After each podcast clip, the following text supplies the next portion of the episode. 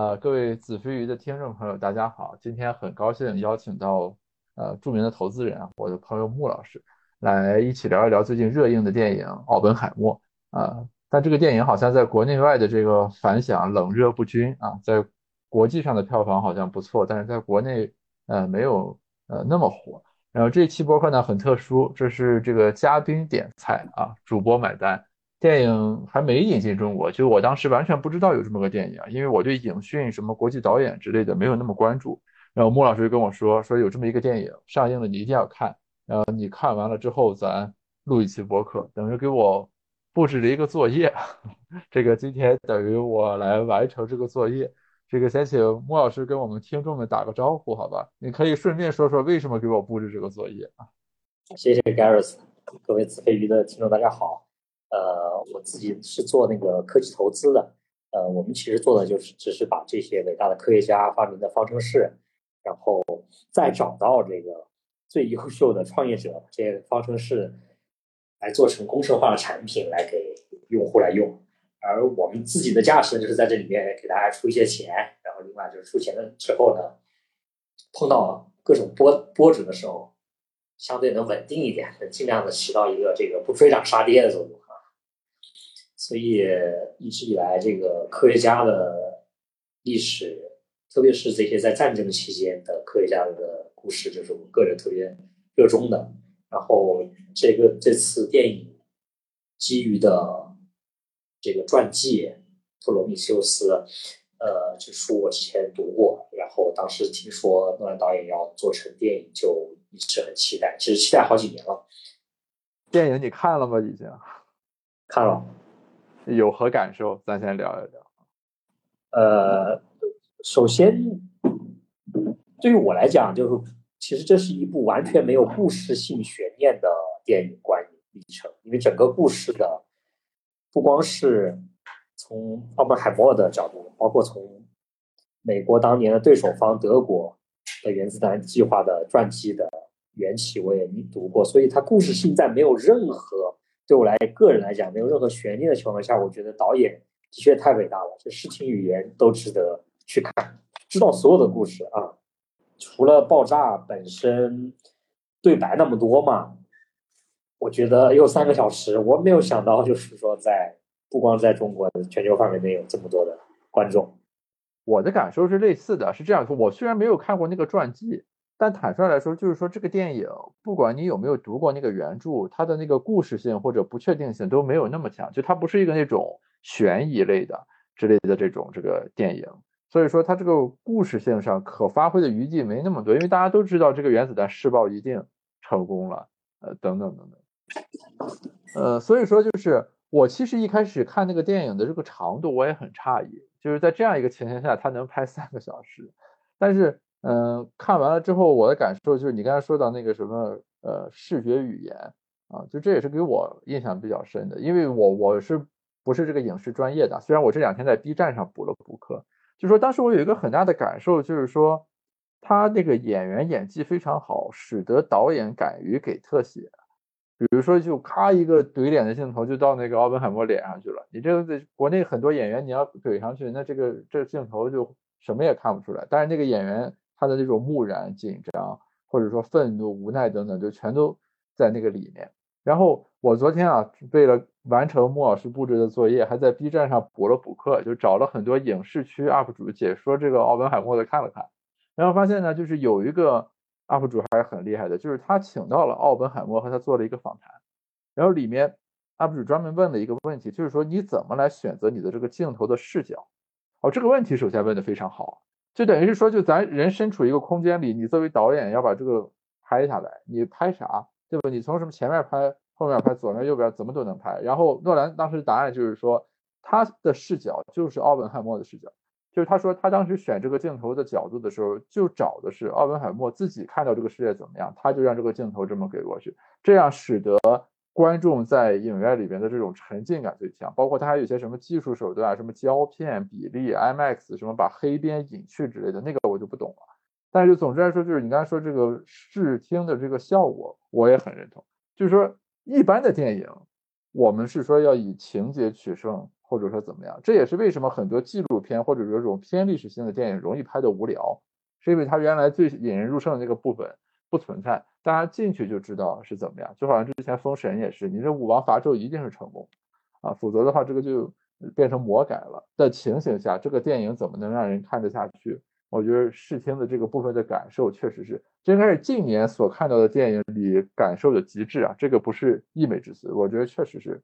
这个样，就是那个里面的演员演技全员在线，没有任何拉垮的人。而且我还看了知乎上的一些对于演员形象和这个历史人物那个照片的对比，就他那个在人物形象的历史的还原上也做得非常好。所以说。还是值回票价的，感谢穆老师布置的作业。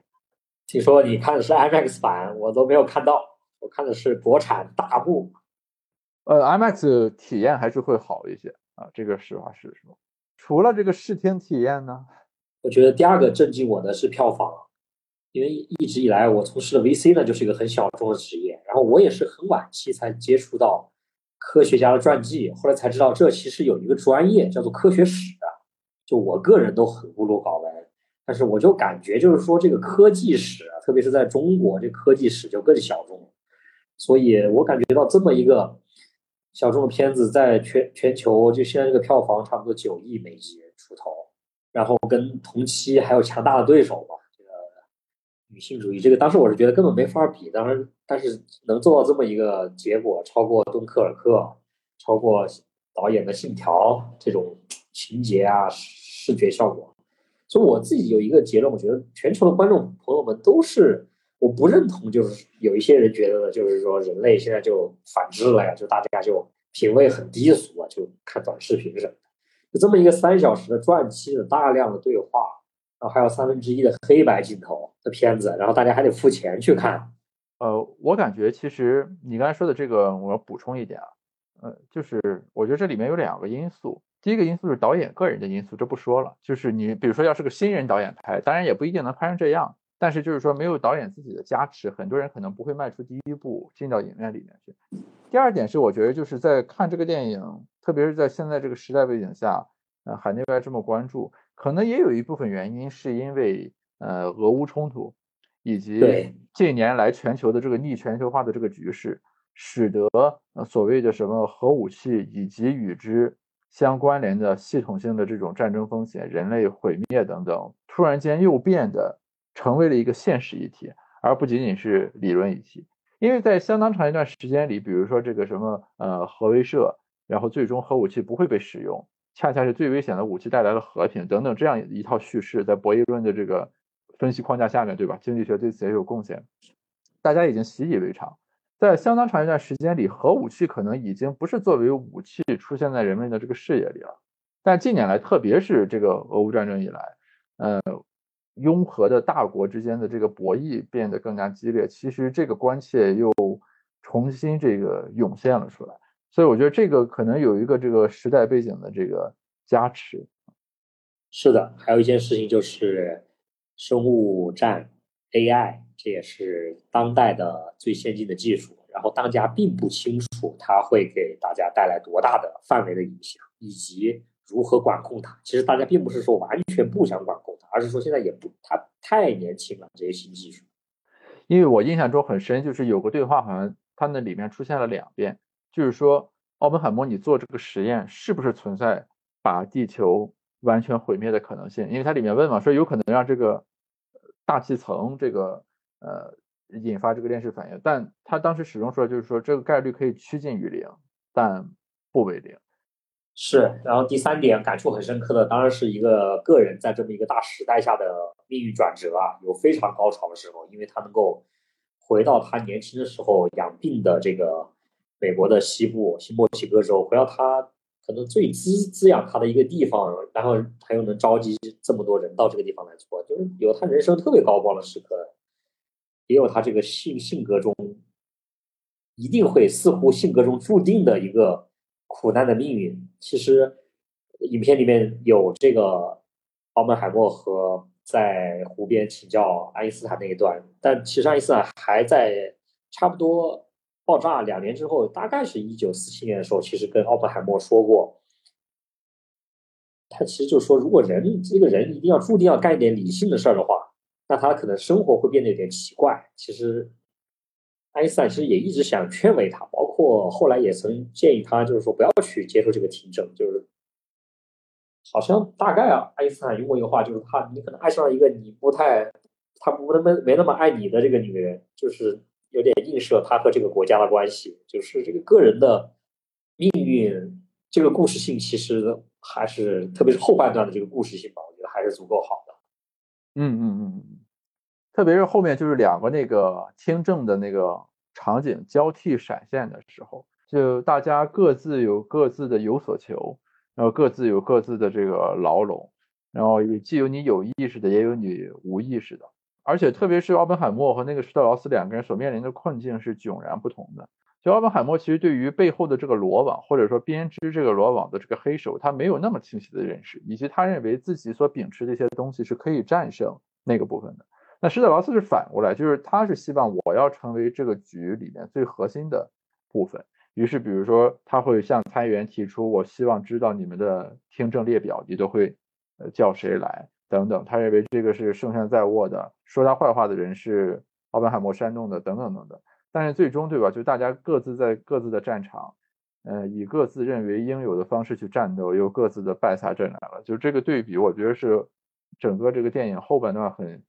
呃精彩的一个部分，或者说其实前面的铺垫都是为了后面这个部分。因为你单纯的强调说原子弹的试爆成功，那就变成了一个励志片，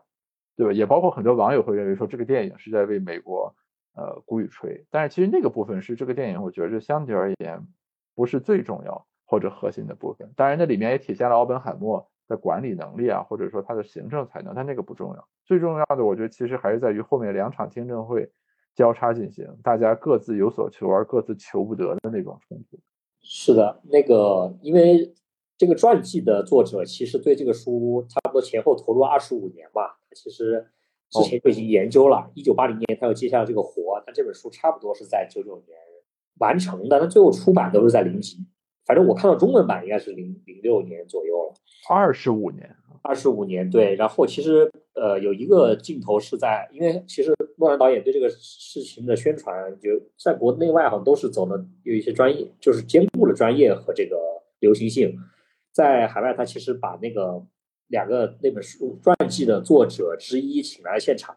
也已经白发苍苍了。然后他那这边。诺兰导演接完这部导演接完这个片子之前，其实找那个两位作者聊过。但其实最主要那个作者在导演确定要拍这部电影之后两周就去世了，等于他没有看到这部电影出来。所以后来就大家呃，就是他跟作者还在世的这个白发苍苍这个老爷子一块儿宣传的时候，老爷子都觉得哎呀，还是都希望他能够看到。所以这个首先这个传记的基础是很好的。当时这个传记在世的这名作者到片场，就是那个呃新墨西哥州的片场的时候，其实所有的导演、所有的演员和演职人员都说：“他说您的这个书是我们都读过的。”然后他本人来了现场，看到这个造型，就像你一样，他其实跟就是所有人的视觉感受一样，觉得哇，真的很像，大家都很投入，包括导演就一定要。造一些这个物理的这个爆炸效果嘛，就是让大家就是演员就是有一种大家都有一种感受啊，就重回重回现场吧的感受。然后像那个书里呢，因为能讲更多的篇幅嘛，这正是因为这个作者投入了这么多，所以其实呃，奥本海默本人最后他不了解刚才那个 Garris 说的呃斯特劳斯以及背后更多的人。FBI 的夫妇啊，以及甚至可能有总统，嗯，当然还应该大概率是有空军，是背后一个复杂的网络。他不了解，就是因为过去他靠自己的毅力以及这个智力，其实解决过很多挑战。其实书里有有一个细节是十四岁，因为我们做投资其实很重要的。呃，我跟 Garris 有一位。认识更早的一位这个洞悉人心的人，他也他其实更早的想会，他跟我聊过一些人小学的际遇嘛。其实奥本海默有一段更类似的际遇，就是说他十四岁父母就为了让他就比较 man 嘛，就送了他去一个童子军的夏令营，就比较卷。然后那个时候夏令营里面男生比较多嘛，大家在这个十岁年龄肯定会有一些关于这个性方面的一些故事和一些笑话，呃，是以及有一些幻想。然后那个奥本海默他因为跟父母关系比较近嘛，他就把这些事儿都给父母写了信，呃，就是属于跟家里沟通比较通畅的。呃，但是他父母，特别是他爸爸，听了就比较震惊嘛，就可能是在二十世纪初，然后就跑到夏令营来，就是跟官方说那意思，就是说你们怎么不管一下这些事儿啊？其实是今天看来，我们都觉得这是一些很正常的这么一些思维了。呃，那这就牵扯校方就去追查到了那些男生，这里面就有一个经典的，我觉得男孩子都会碰，可能大概率都会碰到一个问题，女孩子应该也是吧？就是说告密者，对吧？就是说，哎，你是这个告密者。那我们怎么来对待告密者，以及你们怎么，你这个告密者又怎么来对待我们？对你的这个，今天说叫霸凌也好呀，叫这个集体的这个也好，就是这些人，他们这些人就肯定被夏令营组织者训了嘛，大家就很自然的就是要教训一下这个 Roberts O Openheimer，他们就把就把他晚上，首先是把他的这个下体，就是这个前部后部都都涂成绿色，然后整个一晚上呢就把他关在冰窖里，就是说你得求饶，很冷。因为本来就是在郊区嘛，即使夏天也很冷，又又关到了一个冰窖里面，就让他求饶。但是奥本海默这人就是靠硬刚，他就我一晚上就你们关我是吧，我就挺一晚上。就是我希望用这种方法来向你们证明，就是说我不是一个告密者，我是一个很硬的人。后来他也就，而且他坚持上完了这个，跟这些对他这个相当于今天讲来可能有点像施暴的这些男孩子一块儿过完了这个，又过了两周把这个夏令营过过去了。其实这是里面的一段事儿。另外一段事儿可能就是涉及到一个话题，这个可以单独来讲一段，就是说为什么将军会选择一个已经当时被 FBI 监听了两年的人，一个左派标签特别明显的一个人来任这个计划的负责人？因为他当时也是靠他的正面来跟将军谈，就相当于他当时跟一个 gentleman 来勾思路的这个东西，所以他无法预期到一九五四年的听证会是怎么样一个结局。之前其实已经有对对方也已经给了他一条。完胜而退的一个路径。后来爱因斯坦也对他有过警告，但他还是选择这么一个。其实就是一个人后来他一定就是管理学里面有个叫彼得原理，就是你一定会升到一个你无法胜任的职位，因为之前我按照我的性格、我的我的能力、我的方法，我都应对了这些挑战，所以我一定会用之前类似的方法来。所以在这这件事情上的命运是跟大家都相似的啊。这个可能是一种内嵌在。每个人人性里面的这种宿命，所谓的什么有自知之明，呃，激流勇退，呃，是在高点这个隐退等等，就是说它是一种我们作为旁观者的一种叙述，因为我们你站在旁观的位置上，你去回溯，你知道说什么时候是高峰，什么时候是低谷啊，什么时候它应该撤，什么时候应该走，是的。但其实，在那个当下，作为当事人。他没有办法形成这样一种叙事。你刚才说这个，我脑子里其实转过的一个情节是那个什么，就《三国演义》里边，我觉得那个特别深，印象很深。就是那个，呃，诸葛亮出山的时候，专门跟那个他的那个书童啊，或者那个就是仆童说，就是你把这个田要照顾好。我跟刘皇叔出山之后，这个大事成就之后，我就要回来。那当时下面那个诗就说的是这个什么“身未升腾思退步”。功成应意去时言，只因先主叮咛后，星陨秋风五丈原。就是说，你看完整本《三国演义》之后，你再回头看他从卧龙岗出山的时候叮嘱这个呃书童的那段话，就会有格外的这个感触。就是我觉得你刚才说的那个，其实是它是很常见，但是又是一种难以避免的宿命。那某种意义上的“君以此行，必以此亡”，其实它这个逻辑就在这个地方。是的，他有时候就是大家都能感受到这种命运。我觉得这个故事的，或者是这个听证会的这两个人吧，斯特劳斯和奥本海默，他们其实如果非得用一个什么高尚或者呃，baby，，就是大家其实都是用自己的过去的办法，发现出到了一个极限啊，就是大家其实都有自己很擅长的积累下来的一些能力、一些成功的经验，都都都蛮。但是在这个边界到达之前，大家又不会有那么清晰的认识，因为那只是一种假设，然而大家通常不愿意相信这个假设。你再往前走一步，然后最后这个验证就失败了。这个我倒是比较好奇，在投资里面会不会有同样的问题？那就是说我曾经因为什么样的投资方法而成功过，然后我在同样的策略和轨道上不断加码，最后一把全折进去。一样的，人生的命运也一样，就是最后面对最后生命的疾病啊、死亡的时候也是啊。这两个人都不是那种完人，他们都是代表了一类人，所以我觉得可能大家观众们也都会有共鸣吧。看这个故事，我也不太可能像，当然爱因斯坦也有他的这个问问题，也有他的遗憾，但他可能已经算某种程度上的完人了。然后投资行业可能就是巴菲特吧，但是他们已经比正常人可能理性太多了。所以我觉得可能这两个人的遭遇可能更像我们普通人的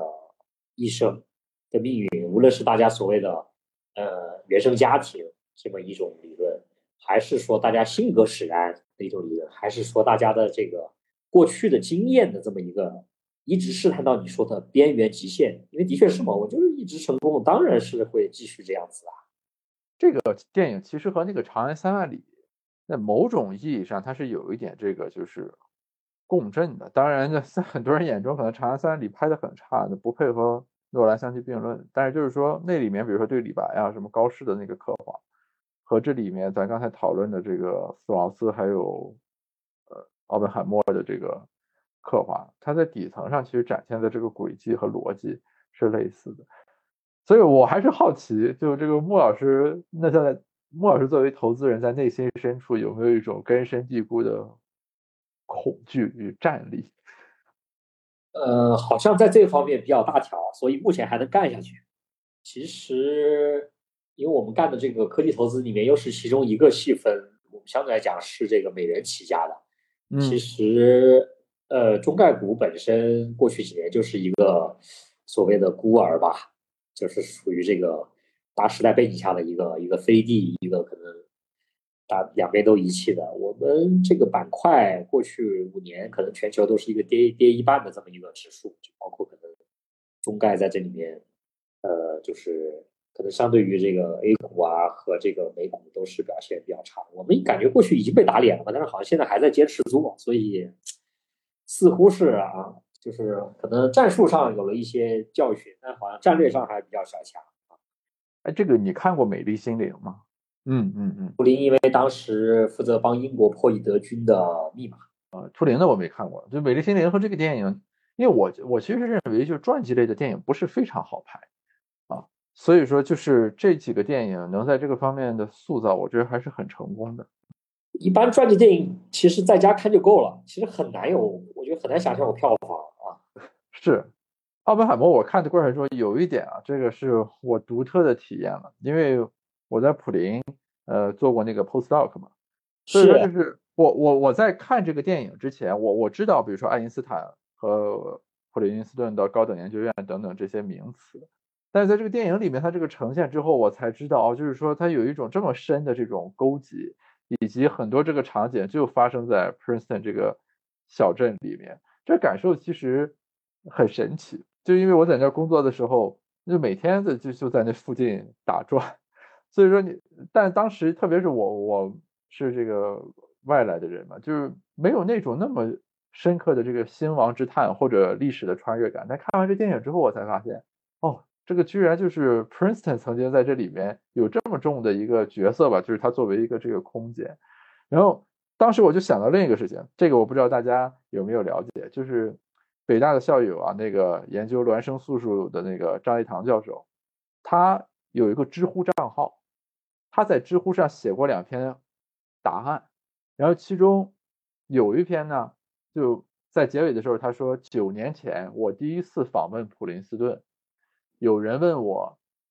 有哪句诗能概括你当时的心情，他引他引用了杜甫五首《咏怀古迹》里的第一首。也叫做余信平生最萧瑟，暮年诗赋冻江关。因为张老师其实也是大器晚成的数学家嘛，就是他孪生素数的那个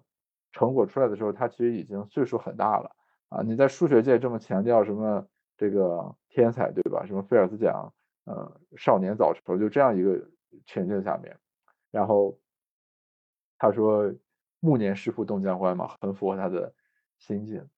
然后我就发现，就是因为我当时去 Princeton 工作的时候呢，其实知道这是一个很好的大学啊，环境很好等等等等。但是当时没有从人文或者历史的角度对它有很多的想象。然后我发现我从那儿结束了我的 postdoc 之后，呃，反过来就是这个 Princeton 作为一个这个符号，它在各种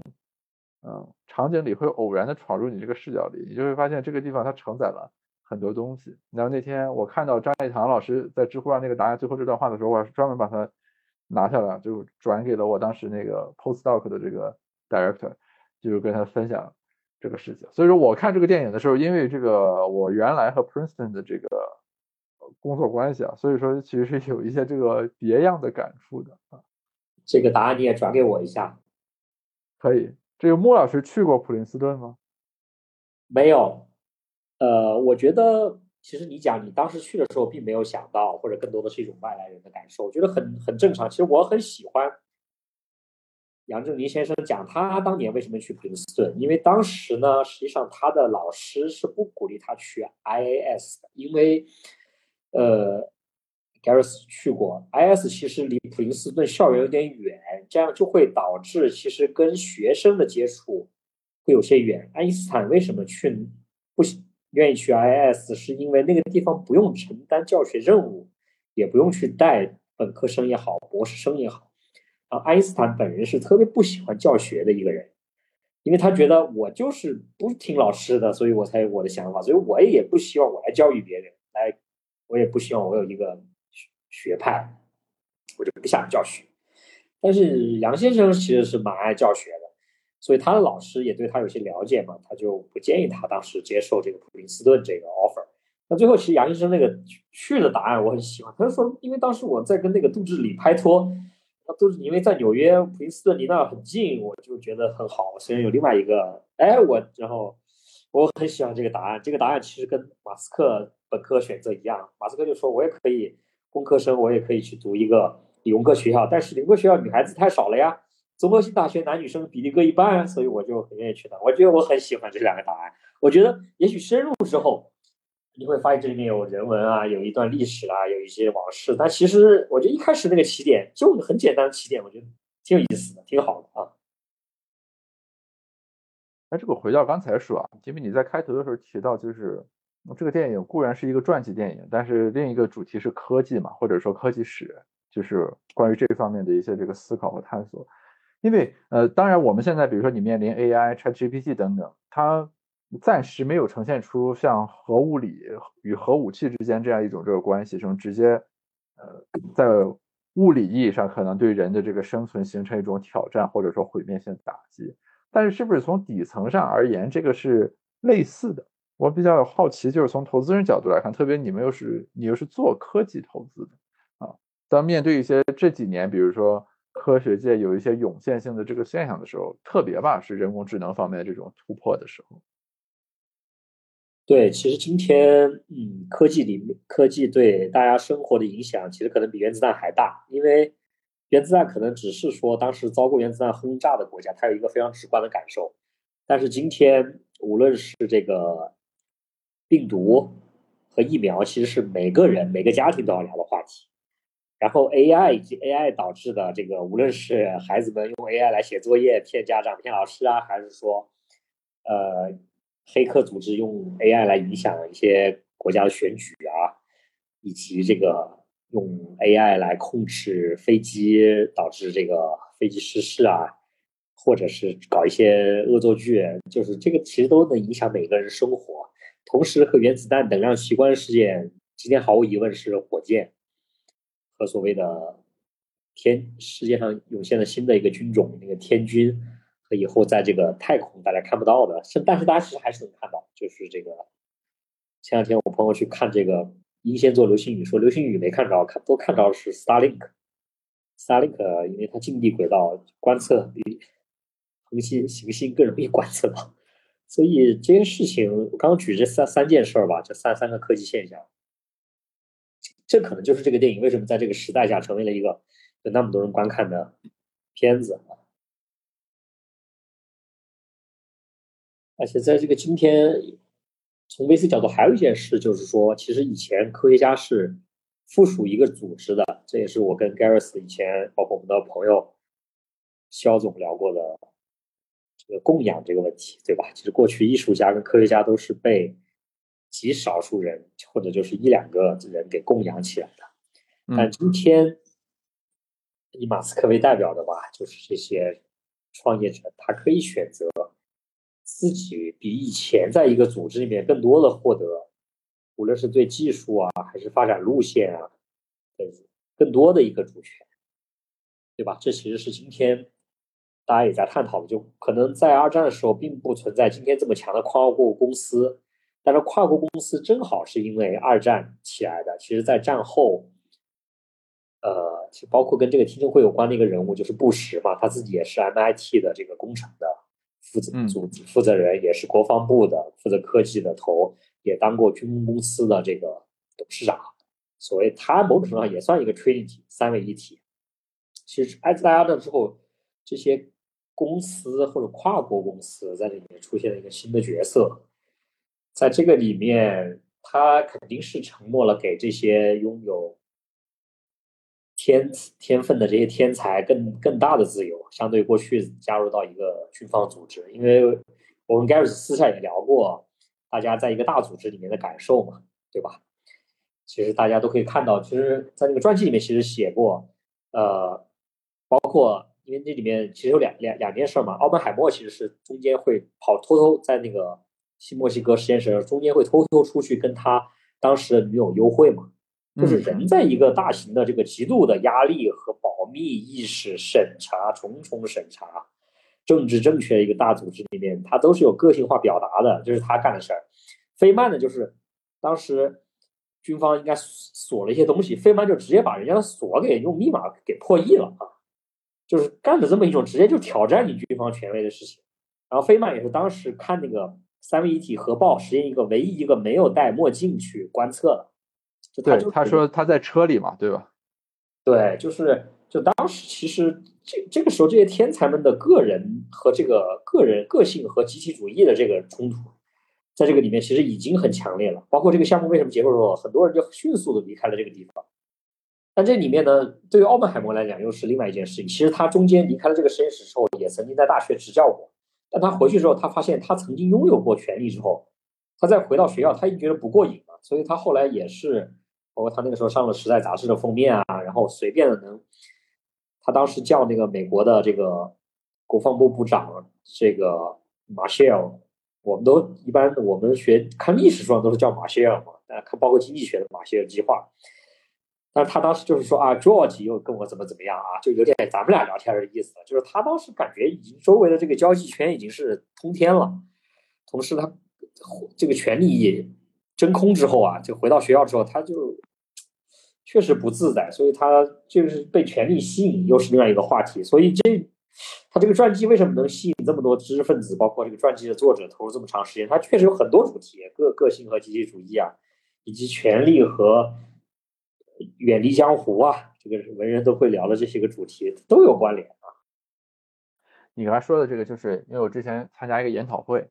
然后那次研讨会上呢，他们主题是讨论异化啊，就是这是个社会学概念吧，应该是。然后还有什么这个人的这个变化，当时大家就讨论一个问题，就是说，比如说这个权利或者说财富啊，是不是一定对人形成这种某种意义上的腐蚀等等？然后当时有一个与会人员就说了一点。意思就是说，我们且不论他在精神与思想上那个意义上的影响，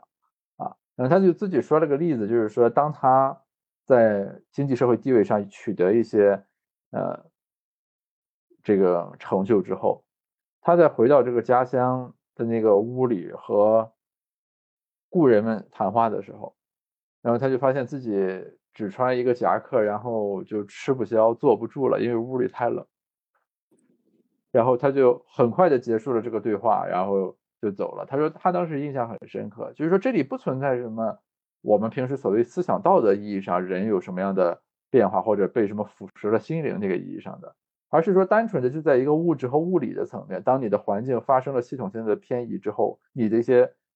应激性的生理特征甚至都会有所反应。所以他那天就跟我感慨，就是说所谓的这个人要啊，就是所谓什么。一直保持自己的初心不改变的这个困难，远比我们一般意义上所谓的抵御住物质的诱惑的那个困难要大得多。是的，因为最后都是人嘛。你像我们前面讨论 VC 打交道对象看似是科技，其实是背后掌握这些科技的，无论是创业者还是说科学家。所以，嗯，我当时看这个传记零七年的时候，最震惊的一件事情，其实就是将军怎么选上这个奥本海默的这个问题。这个其实在美国 VC 圈也是一个热议的话题，大家都有不同的角度。我主流的角度呢，其实都会讲几点原因，就是第一个是，首先科学家们都是知识分子，而且知识分子呢，实际上某种程度上是当时的左派嘛，所以他其实是对军方这种完全的向上看齐。整齐划一、绝对保密，上面的任务不折不扣的要执行，这种文化是截然相反的。所以，科学家因为这种文化的冲突，大家其实就要找一个出口来释放。所以当时，格罗夫斯将军在面试的时候就被羞辱过很多次，因为本来知识分子管理知识分子都很不容易，在科研院所里面，那你这个一个军方这么一个文化，跟大学的这种自由主义啊完全相左的这么一个文化。来说，大家就可能会易给你一些难堪，所以当时将军他其实都已经是这个受过本科教育将军，这也能够解释他为什么能够做出一个跟最后空军选择泰勒完全不一样的选择。但是他他也已经个人是不太舒服的，因为就是从主观上，然后客观上呢，当时像费米。也跟将军聊过，费米本人是大家都公认的谦谦君子，但是将军会却发现费米讲的东西他听不明白，因为奥本海默老师他强的是，因为他当老师，同时他又是一个西方人讲刺猬和这个狐狸嘛，他肯定是偏向狐狸的，对很多话课课题都有兴趣，所以他能够把里面涉及到冶金学、物理学的基础。材料以及怎么去提炼分离铀，其实是里面的一个难点。这里面又涉及到这个冶金学和工程，他都能够把这些专业学者解释不清楚的问题，跟军方，特别是主要是跟格罗夫斯将军本人说明白。所以这个是大家认为的第一点。他是一个狐狸，他是一个虽然他是一个从来没有过 track record 的，这其实在我们 VC 行业有两个投资流派。第一个就是说投资没有经验的人，第二个就是投资老炮。嗯，这其实是在美国也是在中国也是有两大流派，在有一派就是说我一定要投资没有过经验的人，因为他们能做出从来没有过的东西。还有一种就是认为这个做公司是需要这个积累的啊，需要所谓的一万个小时啊，所以这是两种截然不同的观点。就是格罗夫斯将军显然这个选择是非常底层的。今天按今天的话说，就是更基于物理学的第一性原理，而不是简单的基于一个人的简历。因因为奥本海默当时。因为你要基于这个所谓的政治，他有嫌疑，或者是他的简历，他从来没有管理过大型机构，甚至一个系都没去管理过，对吧？烹小鲜都没烹过，你怎么治大国呢？这么一个这个举国的体制的一个项目，所以这是嗯大家普遍公认的呃第一点，呃，但是我觉得杨杨杨先生。嗯，讲的一个很有意思的观点，所以我觉得杨先生是不仅是洞悉这个物理世界，更是一个洞悉人心的人。所以他跟爱因斯坦一样，能够在那么一个波浪的世界，他们俩相对来讲算全身而退的，都没有涉及到这些政治的波动嘛，人生过得是比较安稳，不是我们这些普通人能够经历的这些情绪的起落。其实他讲的一个观点就是说，他认为格罗夫斯将军认正是认为 FBI 你在 FBI 内有案底。所以，我就可以拿住你，那这已经是帝王之术了。这是从杨先生那讲出来了。我我是远远没有想到这一点。所以就是说，因为前两天，因为呃有两篇科技史的文章，一篇就是一个山西大学的老师吧，啊多次访谈过杨先生整理出来的，这这两天都已经是一个十万加的文章了。杨先生讲，他作为一个洞悉物理规律的一个。抽象万物的到一个公式的一个人，他对这些事情的洞悉，我我觉得他跟大家普遍意义上的分析还是有更加深入的地方。所以这个里面对我们再去选选择哪个创业者，我们来投资都有很大的。其实就是所以为什么说科学，呃，VC 它都或者说 VC 吧，至少是没有公式，就是因为它都是一试一试的，对吧？因为就是所谓的道德经里面讲这个。就是因为你有这个怀疑，反而就是一个让他选择。所以我觉得格罗夫斯将军确实是一个受过本科教育的一个加入军方的一个人啊。没有说是简单的做到像，就像这个麦卡锡主义的时候，其实你任何一个意识形态，它就是一种不加思考嘛，这里面没有所谓的我的想法了，就是套公式嘛，反正大家怎么说，咱咱就怎么来呗。哦，我倒没有想到，就是说这个部分能有这么大的这个延伸的空间啊。但你刚才说了，我听起来还是很有收获的。就是这个，我觉得以后我要多录一些这种播客。就是我发现，当我们有一个共同的标的物来讨论的时候，大家各自借题发挥的方式就可以形成一种对照。对，其实当时陆军，对吧？选择格罗夫斯将军，其实为什么就是有时候大家都喜欢这种。竞争格局呢？就竞争，大家都说嘛，乱世出天才嘛，对吧？无论是战国呀，还是战争啊，就是在那个时候你必须要赢啊。这个时候意识形态、帮派意识就更让位于这个年轻的天才，对吧？你看当时戴高乐在一战的时候，那就郁郁不得志啊。二战法国打输了，他才有可能说讲他那一套东西，因为法国一战是靠传统的这个修工事、马奇诺防线，就靠防御。一战的时候，他就提出了坦克。戴高乐，但是一戴高乐是他的思想反而是被德国人和苏联人更早的应用了。但是如果不打仗，那论资排辈，你戴高乐根本谈不上。格罗夫斯将军当年只是个少将，你也很难谈得上。像奥本海默这种，其实就是一个素人，突然成为了一个举国计划的一个牵头人物，这个这里面能带来的刺激感。确实是让他欲罢不能啊，所以他后来也是主动卷入到这个漩涡之中啊，在这个名利场的聚光灯下呀。因为那个最后的听证会，他其实可以不参加，是。而且之前对手已经跟他明示了，说你可以辞职。另外一个选择就是你，因为我们已经要拿掉你的权限了，你可以先辞职。但你如果不辞职，那可能需要一个听证会来证明你是不是拥有这个权利。就说白了，后者就是公开出席。对手已经讲了，爱因斯坦也跟他建议过了，但他其实就是个性让他走进了这个戏剧性的舞台嘛，所以才有这么一个精彩的电影。但这个个性并不是只在这个场景下显现，而是一以贯之的。一以贯之，就是他十岁的夏令营也是这个个性，我就在冰窖里面跟你们刚一把，我不会求饶的。是不是应该推荐我的学生们都去看一下？其实这个对于知识分子是一个，在一个变化时代挺值得看的课，这真的是成也个性，败也个性，反正就是只能为这个故事而鼓掌了。但是人在比较年轻的时候，可能并不足以理解这个事情，所以。人一定会是社会来教育嘛？这里面其实还有一个大的背景，就是说本身奥本海默家，因为现在不就三大流派嘛？一个是性格派，咱们刚才聊的比较多了；第二个派就是原生家庭派嘛。因为奥本海默他这个家，他爹特别有钱，特别重视这个教育。还有一件事情，他爸特别神奇。爱因斯坦当时拿到教那个奥本海默拿到教职是大大萧条之前，这个回到咱们这个经济专业的时候，他大概是二五年就拿到教职了吧？是远在那个之前，但他爸神奇的是，二九年把他的 business 卖掉了，所以他爸是属于大萧条之间托顶的人，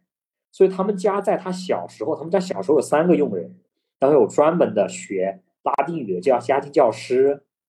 就是三个佣人干家里的活儿，人家家家里是收藏欧洲的艺术画的，就是就那个时候已经有这么有钱了，但是他们家又在大萧条前把公司又神奇的卖掉了，他爸。所以他在大萧条，大家都那么贫困的情况下，你很多人家庭记忆是大萧条，爷爷是失去工作的，家里是很难过下去的。我们看过一些主题的电影，但他们这个原生家庭就是一个在大萧条里面极其有钱的家庭，所以这个少年得意的二代天才，然后长得也帅，这个故事太有故事性了。然后又是犹太人，又是德国来的犹太人，欧洲来的犹太人。真的是有历史性，更有时代性，因为今天中国也是站在一个至少相对富裕的基础上嘛，大家很多孩子们都是在一个家庭条件蛮不错的环境里长大的，人是肯定是叫做啊，这个少年得意须尽欢的一个年代嘛。嗯，开学班会上给我们班同学推荐，对于大学生其实应该读读，因为也很具体，因为我个人很喜欢，我个人为什么最后。学的经济学，最后做的是这个相对比较具体的这个投资，还是愿意跟人和人，愿意跟人打交道，愿意听人的故事。那投资有纯粹的技术派吗？有吧，赛道论，我想就是这样吧。很多人认为没有没有拿破仑，只有时代拿破仑。我们是要抓住时代。如果这是一个 AI 时代，咱就在 AI 把这条马这条赛道全堵了。我肯定也不属于这个流派。刚刚我们已经说了，VC 的一个流派，赌人流派里面分两种。但是在这个上还有一个流派，就是说咱赛道赛道论还是赛手论嘛？对，肯定不属于赛道论派。赛道论派就是我们把这行业里面的五十家公司全投了，三十家。对我扫射，然后总能成一个。对，因为 AI 这件事情一定会有拿破仑，我也不知道这叫张破仑还是李破仑，但是他肯定有个拿破仑啊。那投资人之间的这种在方法上的分歧，其实底层是一种信念或者价值观的差异，其实对吧？它不是个技术性问题，就是价值观问题。对，因为我们这个 VC 行业倒到头，其实就是美国国防部的 DAPA 计划嘛。DAPA 计划再往前，可能就是二战的这些计划嘛。因为后来有 DAPA，是因为有这个 W 布什这些人把这个东西更加的具体化了。那其实之前其实就是国防部的，国防部就是下面有无数个将军，对吧？大家都各自投各自的这个科学家，对吧？看谁行。那最后空军选这个泰勒，这里面又是有很多故事可以讲。哦，对，这里面还有这里面有很多有意思的故事。如果说。泰勒因为是在那个公证会上说出最著名的这个证词的嘛，但泰勒实际上他为什么会做氢弹，这实际上是奥本海默的原因。奥本海默其实当时为什么能够比德国起步晚，但是先完成原子弹？这个人管理能力非常强。其中有一个小故事，因为当时泰勒是理论组的，理论组当时还有一个人叫贝特，贝特这个人呢是个刺猬，他就非常 focus。泰勒这个人呢也是非常的这个横向发展的。贝特有一天就去找奥本海默去吐槽，说：“咱这个是目标导向，对吧？不是这个发表理论。说这个泰勒天天在我们组里面说各种各样的 idea，年轻人呢就很容易被 idea 所，年轻人会更喜欢刺猬型的这个狐狸型的这个老师。然后泰勒肯定也有魅力嘛，他说他就把我们这个组的人搞得每天就是特别兴奋，感觉都三五个兴趣点。他说你不能想个办法把泰勒给弄走？其实。”奥本海默本人对泰勒也是非常熟悉的，他就知道你我直接把他弄走呢，泰勒会觉得你可能看不起我理论水平什么的，所以呢，泰奥本海默就说：“哎，其实还有个很重要的事儿，就是叫氢弹。其实你挺牛的，你要不再去弄一个组？其实这个跟公司组织里面其实很像，对吧？我不能直接把你这个给撤了，我给你再给一个山头，对吧？这个山头呢也符合这种狐狸的那个特性，对吧？给你弄个新的这个 emerging 的这个，对吧？大新大陆。”所以泰勒就这么去研究氢弹，研究新大不就上上头了吗？他他也想获得这个。泰勒加上又是东欧人，对这个原子弹呢又有一种极右翼的想法，因为他们可能对于这个俄子苏联有特别强烈的这种直观体验。东欧人，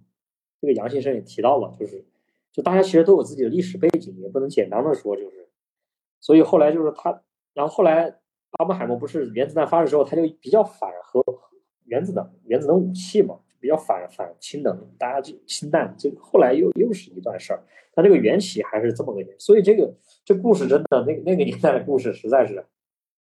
对，跟我们创创投投资企业家也很像，就是很多时候这行业就三个人在弄，但这三个人当年其实大家是一个公司起来，嗯嗯，三个人后来分成三个公司，结果后来这行业就是这三个公司在弄。非常非常类似，然后大家后来打的你死我活，后来也有可能合并，但后来合并种种原因也不行了，最后大家就由。最好的朋友变成了可能的盟友，最后变成了对手，敌你死我活的敌人啊！我们这个有个造句活动，我不知道你看没看过那个《军师联盟》里面司马懿说的什么“臣一路走来没有敌人，所见的都是朋友与师长”。哎，我们那次就大家吃饭提起来，说就是如果用敌人、朋友、师长、臣一路走来这些元素来造句，大家都是什么样一个状态？你发现就很不一样。就有人说他一路走来有很多朋友和师长，最后都被自己变成了敌人。是的，反正我们后来为什么做这个 VC 投资，后来反而研究科技史比商业史多。就商业史现在，你包括再过几天马斯克传记就问世嘛，也是就是那个写乔布斯传的那个人写的，对吧？就说现在这些商业的人和政治家，就是都已经是在世在管理自己的形象了，就是在世书写历史。因为中国传统史记的传统是。后一朝写本朝历史嘛，盖棺再定论嘛。那现在大家为了管理这个舆论，呢，已经到这种程度，所以现在就是说，相对在历史里面，就科学家的历史的可行性要比商业历史可行性要强。所以这也是我花了很多，因为最后最后这个背后抽象的元素是差不多的嘛，就像你说的，有成人啊，有敌人，有市长，那还是相对看一些相对客观的描述要好一点。那否则那个这个这个马斯克这个传记上市，这个实在是这个管理形象的动机太强烈了，原盖盖不盖棺就定论啊，自己为自己立传。然后那个书销售量说特别好，预计会特别好，那肯定特别好。所以我说，对于我们来讲，还是看看奥本海默算。这个第一呢，也相对来讲干扰这个历史撰写的人也比较少。这个聊到这最后啊，这个终于解答了我的疑惑。你布置这个作业的时候，完全没有讲今天这些背景信息，就是你既没有讲这个电影可以从什么角度来解读与投资之间的关系是什么，也没有给我介绍你一直以来对于科技史和科学家个人的这种关注，以及他与你主业之间的联系。这个 one more thing 要放到最后，所以录这期播客之前，我其实很忐忑，因为我想这两个人也不是搞艺术的、搞摄影的，来品鉴诺兰的电影，这个不知道该说些什么。聊完了之后，我才知道你这个埋伏的还是很深的，穆老师还是这个老奸巨猾。咱们这个播客反正也没有视听，反正视觉语言没有了嘛，只能讲这个故事性了嘛。对，所以也感谢能听到这里的听众，你们值得这颗珍珠。你这过于老奸巨猾，几年前认识莫老师的时候还不是这样。呃，那个时候还没有像我们共同的朋友那样能完成一个逻辑闭环嘛。当时不是怎么怎么叫完成一个逻辑闭环呢？就是后来的上一次那个咱们共同的朋友和师长最后就跟我说，他说：“哎，你最后收在哪儿呢？你最后这故事全是一堆 fact。”因为以前我就比较喜欢这种，就是 open 嘛，大家各得出各自的结论呗。他说那没事儿，你得出去，你可以不反对别人得出你的结论，那你的结论是啥嘛？你得收一个。以前我是不太讲我自己的这个一些观点的，我觉得就把这些事儿给大家分享一下吧。因为过去我干的这个职业，我们其实是副驾驶 VC 嘛。如果这个一个思想就是副驾驶，就是你可以说一说，但是你不要真的去指挥别人。就我们过去比较倾向于这种偏参谋的角色，就是把可能性列出来，但是没有那么强的主观偏好。这也是为什么，其实有一个互联网产品经理其实跟我讲过一件事情嘛。后来我就知道为什么我会做互联网的投资，就是如果我有特别强烈的价值观输入倾向，我会成为一个优秀的电影导演或者是一个短视频的导演，我不太会成为一个互联网产品的导演，因为互联网产品就更像是大家乱七八糟摆啊，所谓的百花齐放或者是呜呜喳喳啊这种。就是有特别强烈的价值观的人，他会觉得，像诺兰导演就会觉得流媒体是个什么玩意儿啊，对吧？他不太接受这些东西，所以我我们可能是另外一种风格，所以以前我是不收的啊，所以这也就是你说的这个不太习惯我的这个风风格的一个变化。确实，哎，但刚刚这段讨论有些抽象了，这个不知道听众能不能 get 到，因为这个要展开聊，估计又是一期博客了，就是什么收与放、闭环与验证。呃，个人的表达、价值观与技术等等这样一些东西，这个我们可以埋一个伏笔。欢迎莫老师明年啊再来录一期。这个希望你每年能来一次子非鱼，这个咱聊一聊。谢谢。OK，感谢感谢，这个也感谢听众的这个倾听啊。呃，期待大家如果看过《奥本海默》这个电影的话，有什么感想，在评论区和我们分享。好吧，谢谢大家。